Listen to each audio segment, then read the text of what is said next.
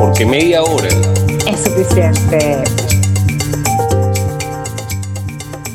Buenos días, buenas tardes, buenas noches. Bienvenidos a tu podcast favorito con Isabela Becchionache y Jonathan Lilue, quienes en media hora te traen música, películas, series y muchas cosas más de ayer, hoy y del más allá. Y con ustedes, los chicos de media hora es suficiente. Hola papito, ¿cómo estás? Eh, bien, tú Isa, ¿cómo te ha ido? ¿Qué, qué has visto, Isa? No vamos a, a mí me encanta que no te guste, pero yo te lo sigo diciendo porque eres mi papito. Estoy súper entusiasmado con lo que te voy a dar y con lo que te voy a recomendar. Bueno, gente, prepárense, preparen sus butacas o esos platos, hagan bastante jabón. lo, lo, que viene es joropo, como dicen en mi tierra. Así es, porque media hora es suficiente. Y este programa llega a ustedes gracias a nuestros amigos de Transcarga Express, arroba Transcarga Express en Instagram, porque Transcarga Express llega a toda Venezuela. A Organización Mancuadra, servicios jurídicos y académicos al alcance de todos. Arroba Organización Mancuadra en Instagram. Arroba Infoulu. Noticias verificadas en tu celular, porque en Infoulu curamos la información para ti. Skyfly Atlantic te llevan a donde quieras estar, tan alto como quieras. Visítanos en skyflyatlantic.com. Arroa Ibequionache, tu asesoría jurídica. Y arroa Goyos Workshop, donde tus diseños cobran vida. En música. Bueno, Isa, hoy te voy a hablar de la gran banda Motley Crue, que desde los años 80 bueno, lo hizo todo. De por sí hay un documental que hicieron en Netflix hace un par de años, se llama The Dirt, donde se ven un poquito de las travesuras que los tipos hacían en sus giras. Eso está basado en un libro que salió unos años ahí, tapando poquito a poco, mientras la censura se los permite, ¿no? Pero hoy día... Así será, así será. sí, bueno, siete álbumes de platino, más de 100 millones de discos. Una locura, una banda que, que, todavía, ellos creo que tienen una gira pautada en el 2022. O sea, ellos ya están programados para el 2022. Tienen una gira, creo que con la gente de Def Leppard y otras bandas para llevar otra vez el rock and roll a, la palestra. Pero, de, ¿por qué quiero hablar de Motley Crue? Porque la gente de C2 Comics, que es una editorial orientada al desarrollo o a la, a la venta de cómics o novelas gráficas de la música, acaban de hacer un convenio con la gente de Motley Crue para sacar The Dirt Declassified de Motley Crue. En esto, ellos, bueno, van a agarrar parte de estas historias ocultas de la gente, de, nada más y nada menos que de Vince Neil, Nicky Six, Tommy Lee y Mick Mars, eh, y sus peripecias en los años 80 y lo van a llevar a un nuevo nivel. ¿Cómo lo llevan a un nuevo nivel? Resulta que ellos, cuando estaban en los conciertos, ellos no eran unos músicos alocados y desenfrenados, no, no. Ellos estaban infiltrándose en una red, ellos eran parte de una estructura gubernamental que, bueno, estaba haciendo cosas en pro de la humanidad. Entonces, una loquetera, ya pude ver las primeras imágenes de algunos de los cómics, van a ver cómo, cómo sacan todo ahorita, hizo 16 ediciones, la tapa blanda en 25 dólares, la tapa dura en 40, y de ahí para adelante, bueno, suma, hay un set de lujo que, bueno, trae que sí, la novela gráfica, trae un lápiz espía, cuatro impresiones artísticas. Tu regalito, este, cotillo. Sí, un cotilloncito, pero esa, esa creo que cuesta, no sé, creo que son 100 dólares. No, 300 dólares cuesta la más brutal de todas las cajas. Ok, ok. Creo que esto va a ser una excelente edición para los rock and rolleros, los rockeros, los que nos gusta el heavy metal y el rock clásico. ¿Por qué no mezclar esas dos aficiones? ¿no? Lo que falta es que traiga, no sé, un six pack, una cosa así. No, o sea, y tú, y tú, bueno, pero, eh, o sea, estás estás, en el cielo, estás en las nebulosas porque tienes las dos mezclas de tu favorito, rock and roll y cómics, o sea. Claro, o sea, y, de aquí el cielo es el límite. ¿Te, imaginas uno de desorden público y un cómic de la gente de sentimiento muerto? Bueno, el cielo es el límite. y bueno, un poquito de los años 80 que, que recomiendas hoy con tu eh, grupo y mis respetos. Fíjate que sonaba la playlist de Spotify, tú sabes, en unos momentos en la que uno estaba el grupo se llama Palitos Chinos. Así. Así como lo escuchas, Juan Palitos Chinos. este, comenzaron en el 2020. te cuento ya a nivel de anécdota que ellos se llaman así porque el chamo en Instagram creada que se llama, porque él es flaco, y se puso Juan Palito Chinos en la cuenta de Instagram porque no podía su nombre, ya estaba ocupado. Entonces, como la gente comenzó, comenzaron el estudio, mira, ¿cómo se van a llamar? Y yo, bueno, yo tengo una cuenta abierta, tengo tantos seguidores, puede ser esta, y así se quedó Juan Palito Chino. Está bueno. O sea, como que yo, por ejemplo, tenga una cuenta creada, no sé, Isabela Marchuacho. Mira, Jonathan, el podcast se va a llamar así porque yo te. O sea, fue un tema de, de, flojera y comodidad. Sí, exacto, sin matarse mucho. Con una fusión que, que me cuesta entender su género. De verdad que es una mezcla, que no sé si es un Miranda, de repente es un Amigos Invisible, de repente es música ochentosa con un latino, con un pop. Oye, está una canción, además que es una nota porque es muy agradable, es muy amena su ritmo, se llama Lo que tú me das. De verdad que estoy Upa, cachete. fascinada. Esto es un éxito, Juan Palito Chino, que yo haya descubierto. O sea, no solamente estoy feliz de haberlos descubierto y haberlos escuchado, sino que sencillamente, porque son fabulosos. O sea, estoy maravillosamente encantada con Juan Palito Chino y lo que tú me das. Que quisiera recomendarlo porque esa playlist de medio suficiente está muy envenenada. Y mira tú que salió Juan Palito Chino. Bueno, entonces los dejamos con estas dos recomendaciones. Juan Palitos Chinos, bastante, no sé, boterista, vanguardista el nombre. Vamos a escucharlo, ¿por qué no? Y recuerden, vamos a revisitar ese, esa tendencia del rock de los 80, 80, 90 y 2000. Esos panas todavía están tocando. Sky Atlantic Travel es un tour operador con más de 20 años de experiencia en la confección de viajes, ajustados a las necesidades de nuestros clientes que, como tú, tienen un objetivo en común, querer disfrutar la mejor experiencia de viaje sin preocupaciones. Por ello, nuestro equipo especializado está dispuesto a entender tus necesidades y encontrar las mejores ofertas en el mercado para ponerlas a tu disposición. Sky Atlantic Travel cuenta con sucursales en España, Estados Unidos y Venezuela. Para conocer la disponibilidad de vuelos y sus conexiones, visítanos en www.flyskyatlantic.com, donde la seguridad, el servicio y el confort serán sello de garantía. Sky y Mantis te llevan a donde quieras con un servicio de primera y será una experiencia donde cada detalle cuenta. Sky Atlantic Travel tan alto como quieras. La película de hoy. ¿Y por qué estaba desesperado por hablar de películas, Isa? Porque te traigo nada más y nada menos que mi apreciación de la película Doom. Doom. Eh, sí. Duna. Eh, hay, hay, una adaptación de los años 80, muy buena, por cierto. Realmente la recomiendo para los que les guste el cine clásico, pero esta que nos presenta Denis Villeneuve es una animalada. Denis Villeneuve lo deben conocer, ha tenido excelentes películas como Arrival, eh, Blade Runner 2049, es una adaptación que hizo él, dirigida por él, y Sicario de las últimas. Hay una del 2010 que es basada en una historia de Oriente Medio, se llama Incendies, que es espectacular. Y de resto tiene películas muy buenas, tiene un toque personal, van a reconocerlo, a mí me parece que él está más en la, en la etiqueta de cine de autor porque tú reconoces su, su, huella en cada película. película cuenta con Oscar Isaac, cuenta, cuenta con Rebecca Ferguson, con Jason Momoa, con Dave Bautista, un casting impresionante. Y básicamente es la historia de Doom. Tiene dos cosas, tiene una cosa muy buena y una cosa muy mala. Ok. Dime la, mala primero. no, prefiero decirte la buena, Isa, porque es que la buena es que es excepcional. La película tiene un ritmo que no todo el mundo le va a parecer, pero es que la historia que está contando requiere este ritmo. Y la mala es que hay que esperar la segunda parte, ah. que todavía no está. Entonces, realmente eso es lo malo de la película, porque te quedas con, con, con, esa necesidad de terminar de verla completa, ¿no? O sea... Claro, es lo malo para ti, pero es lo bueno obviamente para los creadores, porque... Ah, no, por supuesto. Absolutamente en tu mente y en tu memoria. ¿Cómo se llama la muchacha esta que estuvo en una serie de Zendaya también trabaja en los, efectos especiales de otro nivel y, y cómo van llevándote poco a poco por la trama. Me parece una muy, muy mejor adaptación de la novela que la de, bueno, la del ochenta y tanto es, es, una película hecha en, en, tres horas, dos horas y tanto. Esta película dura dos horas, 36 minutos. Hay que estar preparado psicológicamente para verla, pero las van a disfrutar enormemente.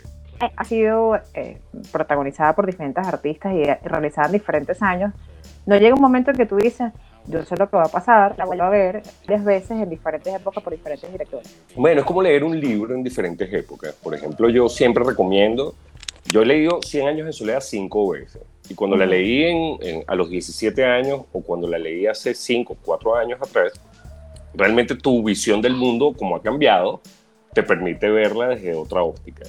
Eh, lo mismo pasa con el cine. Tú, yo, por ejemplo, vi El Exorcista a los 8 años y puedo decir, no la veo más nunca. No, la vi otra vez a los. Claro, pero estás hablando de la misma película. Fue genial. La misma película, la, claro, estás hablando de la misma película vista varias veces. Y vi El Exorcista, la serie, y me pareció genial. Creo que una de las cosas interesantes de las adaptaciones, por ejemplo, la psicosis de Vince Vaughn es terrible y es exactamente igual. Pero es terrible porque, porque en, verdad este, la, de Hitchcock es excepcional. Ah, y esto no fue una adaptación, esto fue rehacer la misma película casi exactamente igual. Me gustan las adaptaciones, hay adaptaciones buenas. Está bien, chévere, está bien, perfecto. Y hablando de adaptaciones, hoy con una adaptación casualmente de una película chilena que se llama Sin Filtro, estrenada en el 2016. Pero en esta oportunidad es una adaptación argentina, eh, realizada en el 2018, tiene ya unos, unos 3, 4 años. La película se llama Reloca. Reloca, o sea, cuando tú estás más allá de loca, estás súper loca. Este, Fresca. ¿Qué? La, la, escribiste tú, Isa, ¿no? No, es, homónima, no, es una, una, biografía, algo parecido a eso. Juro, pero te, te, puedo decir que me identifiqué, te puedo decir, o sea, la verdad, sinceramente, me identifico que aparezca en mi vida. Mira, pero es una película súper amena, fresca, que por lo general tú sabes que los hombres no suelen adaptarse a este tipo de películas que, más allá de que sean feministas, entonces que la mujer se empodera, que apartemos un poco ese tema social, ¿no? Sino que es un tema donde la mujer se apodera de sí misma y la tampoco tiene un efecto, vamos a decir, exclusivamente para un público feminista o un público femenino. Claro. Es amena, es demasiado atractiva, con una actuación de esta señora es una extraordinaria artista, además que hermosísima. Se llama Natalia Oreiro, argentina, cantante. Fíjate, no es argentina, corrijo, es uruguaya, pero su carrera creció en Argentina, fue protagonista de muchísimas novelas, además que es española y además rusa, o sea, tiene cuatro nacionalidades, ya no sé qué es, pero además que es hermosa, artista, cantante. Eh, aparece Diego Torres, el de Color Esperanza, en la película. Mira, de verdad que súper amena, no se la pueden perder, re loca. Eh, o sea, es una forma muy elegante de decir que yo puedo controlarme, pero al mismo tiempo estoy hiriendo, pero al mismo tiempo quiero hacerlo, quiero salir de, de la rutina, quiero salir de, de esas controversias dictatoriales, suegras, egoísmos, es pareja. Eh, es, una, es una, la mujer que todos soñamos, pero después tú dices, no, ya va, hay momentos en la vida que tú tienes que guardar esa energía. De verdad que no, no, no se la pierdan, reloca, véanla porque todo el mundo está reloco en algún momento de su vida. bueno, le dejamos dos recomendaciones, una latinoamericana, Reloca, y Doom, obra maestra de Denis Villeneuve. Tienen que verla, tienen que ver las dos. Y bueno, si, si no terminan Reloca, ven Doom entonces. sí. y el medio curiosos de hoy, para los chismosos. Y hoy, en Medio Curioso... ¿Te recuerdas la serie de, de Big Man Terry, no? Claro. Ok. ¿Cuál era tu personaje favorito? Oye, para mí Rush tiene un toque demasiado ¿En serio? Sí. Howard y Sheldon son como este, muy, muy estereotipo, igual que eh, Holloway. Rush es como que el que desentona siendo igual de freak que ellos, ¿no? Sí, sí, sí, sí, es verdad. Tú sabes que durante la serie Leonard toca el Sheldon, Sheldon toca el teremín, que es la novia de Sheldon, el arpa. Entonces, eh, por como mera curiosidad, estos tres actores tocan instrumentos clásicos en la vida real, por lo que de este modo pudieron un poco traspasar parte de su talento real a la ficción por la que han dado a la fama con The Big Y además te cuento que Sheldon, a pesar de haber en la serie, que fanático de la serie reconoció que nunca la había visto. ¿Qué tal? Imagina, y casualmente instrumento que está tocando el Teremí es el instrumento este electrónico que se mueve con, o sea, pones las manos en posición y es, es, de Star Trek la cosa. ¿Qué tal? Qué locura. Súper curioso, pero yo te traigo una del agente, del superagente 86. ¿Te acuerdas del superagente 86? El de teléfono rojo, que era el zapato. Exacto, no era rojo, eran zapatos marrones y negros a veces, pero Don Adams, que fue el protagonista de la serie original, nunca se pudo sacar el personaje. De por sí, tenía un lado positivo y uno negativo. El negativo es que no podía contraer otros papeles. El positivo es que él tenía regalías sobre el personaje. De cada cosa que él hacía representando a Maxwell Smart, eh, bueno, él, le tocaba una mascadita de eso, una, tajadita. Pero lo curioso del caso no es tanto eso, sino que él logra su próximo papel importante doblando la voz o haciendo la voz de, ¿te acuerdas del inspector Galliard? Ay, muérete, Bueno, la voz, sí, la voz en inglés es del mismo Don Allen. O sea, él nunca salió de los servicios secretos. Pobrecito, me da lástima, me da cosita la serie que ver. Y, y no la podía dejar pasar de lado, a pesar del barullo que ha generado. Leí mucho, leí gente que la odia a muerte o gente que la adora a muerte. Y tuve que ver el juego del calamar o Squid Game. Caíste. No, no, te voy a hacer honesto. Caíste la trampa. Este, creo que lo conversábamos en estos días. Tú, tú vas a ver algo coreano y tienes dos opciones una, amor desenfrenado, donde dos amantes luchan por su destino, o sangre, sangre y violencia. bueno, Squid Game está en, esta segunda categoría. No sé si exagerada. Creo que ese mismo día te comenté que yo vi creo que más muertes en Saving Private Ryan los primeros cinco minutos que en todo el Squid Game. Me pareció una serie interesante. Muchas de las críticas creo que se van porque, bueno, la, sí, la violencia es al gran estilo coreano y japonés y asiático en general. Ahora, cuando tú ves los nueve capítulos y te das cuenta que la violencia realmente representa menos del 5% de la serie y que la trama es súper interesante y que todo va más allá, porque para ponernos un poco en contexto, lo que no han visto aún la serie y los que han visto, bueno, coméntenos qué tal les parece. La serie se basa en gente que está en una situación muy mala en su vida por malas decisiones, generalmente ocasionadas por, bueno, esos vicios humanos, el juego, meternos en problemas que no podemos cubrir, consumismo, o sea, problemas legales que tenemos que asumir de una u otra forma. Y son seducidos para participar en este juego. Este juego, ellos, bueno, en, el primer capítulo se dan cuenta que la cosa va un poquito más allá de lo que ellos esperaban, deciden irse, pero resulta que el 93% decide volver ya conociendo que eh, la muerte puede ser una de las consecuencias de participar en esto. ese es como que donde tú englobas esta gran historia, porque esta gran historia habla más de las conductas humanas en mi punto de vista. O sea, sabemos a la gente haciendo cosas horribles o haciendo cosas súper grandiosas, con una bondad absoluta. Y a, a, mí me quedó fue eso, ¿no? A veces hablamos de blanco y negro, bueno y malo, pero resulta que el gris es el 95% del espectro. Y, bueno, hasta qué punto no nos podemos ver en una situación donde obremos mal, pero las circunstancias nos llevaron a eso. Interesante, tocan temas políticos, tocan temas de desigualdad social. Eh, en verdad, este juego del calamar, fuera del tema de, la violencia, insisto, no me parece mucha. Creo que John Wick mató a más gente él solo este, en las tres películas que la lo que comparación es del cielo a la tierra.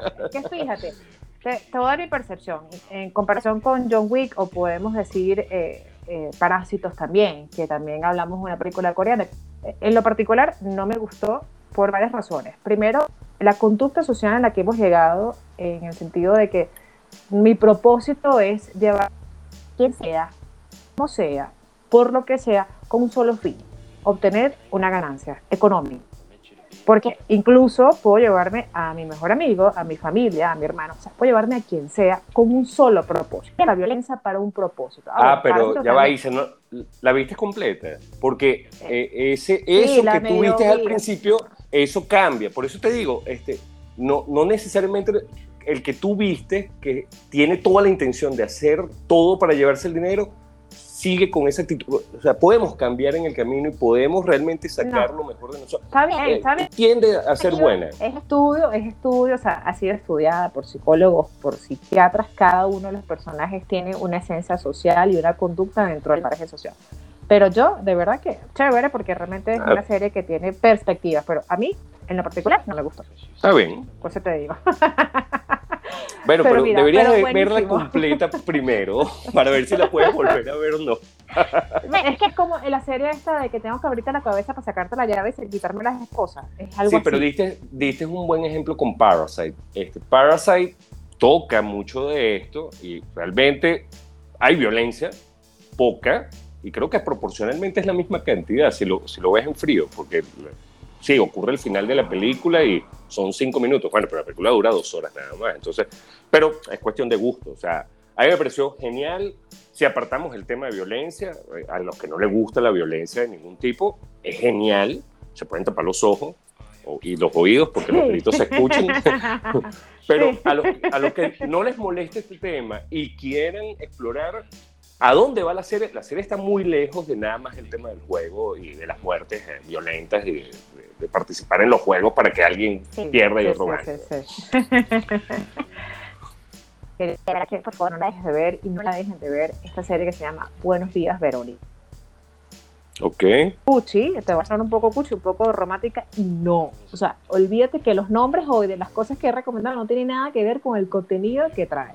Buenos días, Excepto la Verónica. No, no, no, la reloca sí cuadra perfectamente. Pero Juan Palitos Chinos y Buenos Días Verónica, totalmente distinto a lo que tú te imaginas. Los nombres tienen mucha referencia con lo que te traen, pero Buenos Días Verónica, no. Era, ok, está ambientada absolutamente en Río de Janeiro, en Sao Paulo, va, va variando también el escenario.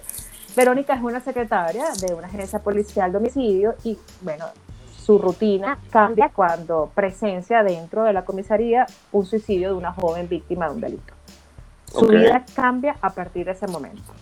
Recibe llamadas anónimas, comienza a pedir ayuda y bueno, de verdad que, fíjate, es lo impactante de esta serie es que hay violencia, no como el juego Calamar, hay bastante violencia, incluso contra las mujeres, en manos de hombres.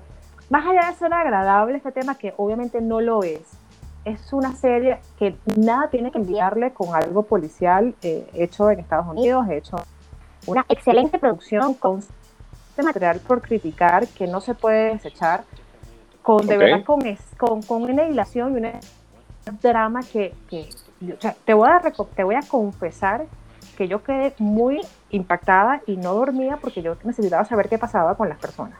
Porque queda Ok. mucho en tu mente, porque sabes esos temas y historias que tú te in- historia y necesitas saber más allá de esa interpretación qué pasa y necesitas ayudar Entonces, recapitulamos. Nuestras recomendaciones de hoy son el juego del calamar o Squid Game y buenos días Verónica Buenos días, que sonó, sonó hasta bonita, ¿no? Sonó y resulta que no es así.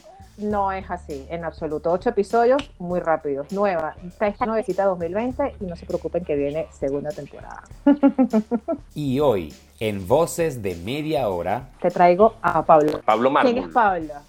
no, Pablo que nos trae hoy su canción La Carta para los románticos que se inspiró en el amor que nunca se olvida, ¿sabes? Esa etapa donde te quedas que ya está pues, sentida porque siempre extrañaba, pero la carta. Bueno, Pablo hoy en su nueva canción les dice a esas personas que escuchen su carta y que la lean y que hagan pública sus sentimientos. Pablo, de verdad que esta cancioncita está bien, bien, bien linda, de verdad que estamos muy contentos de que estés con nosotros y gracias por acompañarnos hoy en Voces de Hora. Pero Pablo, todo el éxito del mundo. Gracias por, eh, por compartir con nosotros tu música y esperamos que disfruten de su tema ahora al finalizar el episodio. Y este programa llegó a ustedes gracias a Organización Mancuadra, servicios jurídicos y académicos al alcance de todos. Arroba Organización Mancuadra en Instagram. Transcarga Express. Arroba Transcarga Express en Instagram, porque Transcarga Express llega a toda Venezuela. Arroba Infoulú. Noticias verificadas en tu celular, porque Infoulú curamos la información para ti. Skyfly Atlantic te llevan a donde quieras estar, tan alto como quieras. visítanos en skyflyatlantic.com, arroba ibekionache, tu asesoría jurídica, y arroba Goyos Workshop, donde tus diseños cobran vida.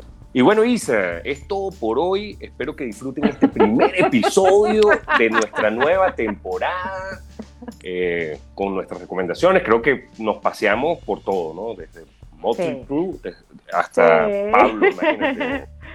Pasando por el juego del calamar, Buenos días, Verónica.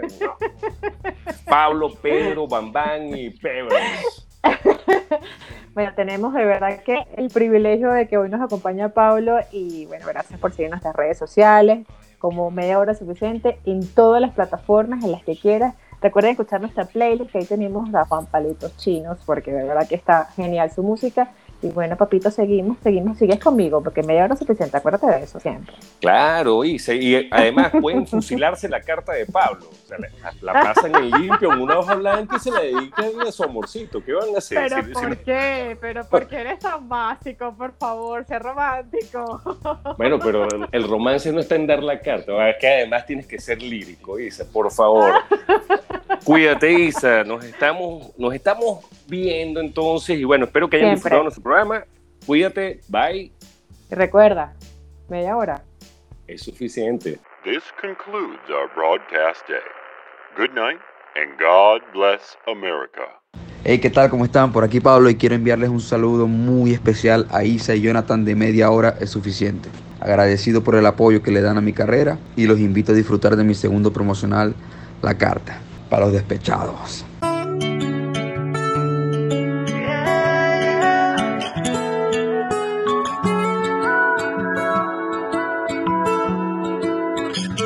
este tema te dedico. La carta que nunca te envié. Sé que ya no somos ni amigos. Pero aquí estoy amándote. Tan solo te pido que hablemos, te soy sincero, quiero escucharte una última vez. Por un momento recordemos que estando juntos los de nosotros, qué bueno fue. No lo tienes que negar, fui tu mejor historia.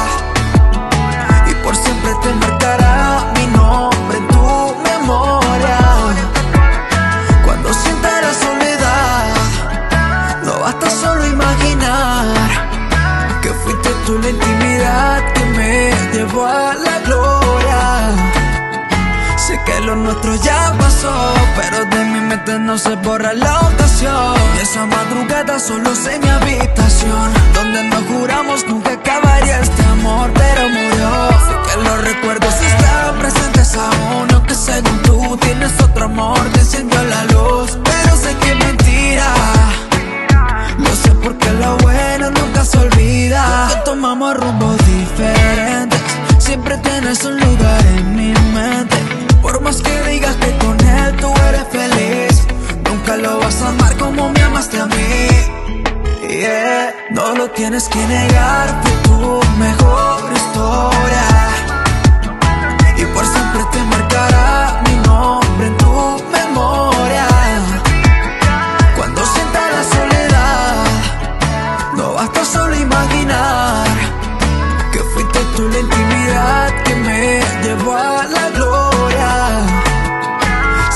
Dice lo contrario, es necesario que nos digamos la verdad. Y aunque otro rumbo tomamos separados, tu cuerpo siempre me va a recordar. No me puedo olvidar, no me puedo olvidar. Tan solo te pido que hablemos, te soy sincero, quiero escucharte una última vez. Por un momento recordemos que estando juntos los de nosotros, qué bueno fue. Yeah, yeah.